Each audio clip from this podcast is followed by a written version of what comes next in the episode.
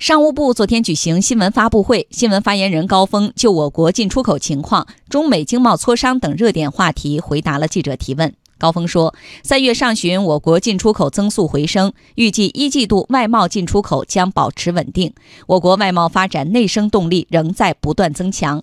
央广记者王建帆报道。根据海关统计，一到二月我国进出口四点五四万亿元，同比增长百分之零点七。如果按照美元统计，这个数据则有一定的下降。央广记者就此提问发言人：中央广播电视总台央广记者提问：如果根据美元统计的话，今年前两个月我国进出口总值是下降了百分之三点九。呃，请问这其中的主要原因是什么？然后这样的趋势呢是否会延续，还是说会随着中美贸易前景的改善会有所回升？我国外贸进出口总额以美元计有所下降。主要是受到春节因素的影响，外贸企业历年在春节前后会出现节前集中出口、节后进口先行的经营特点。从历史数据看，春节所在的月份进出口均有一定的波动。今年的春节较去年要早十一天，除夕到十五均在二月份，导致春节影响。集中显现在二月。刚才你也提到有关中美经贸摩擦的因素，这也是影响因素之一。去年下半年，一些企业考虑到可能产生的影响，存在集中进口和出口的情况，预支了今年前两个月部分对美进出口的份额。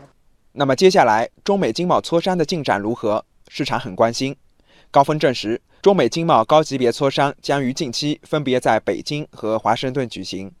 总体来看，高峰预计今年一季度我国外贸进出口将保持稳定，外贸发展的内生动力将不断增强。从目前我们掌握的情况看，三月上旬进出口的增速回升。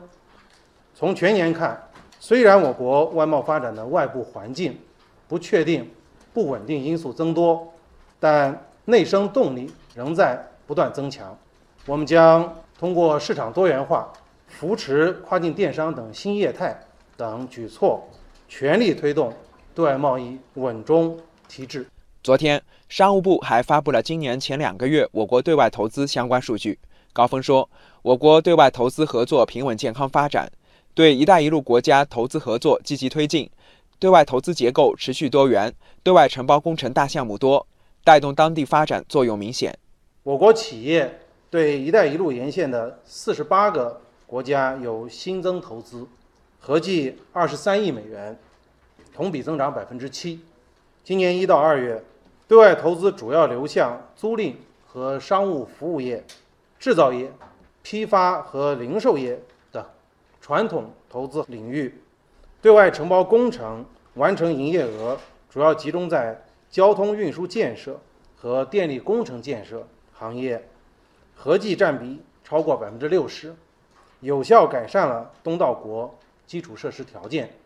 十三届全国人大二次会议近日表决通过了《外商投资法》，这部法律将在明年一月一号起施行。高峰透露，商务部正和有关部门一道推进《外商投资法》配套法规的制定工作，同时，商务部也在对现有的外资管理规定进行全面清理，统筹推进废改立的相关工作。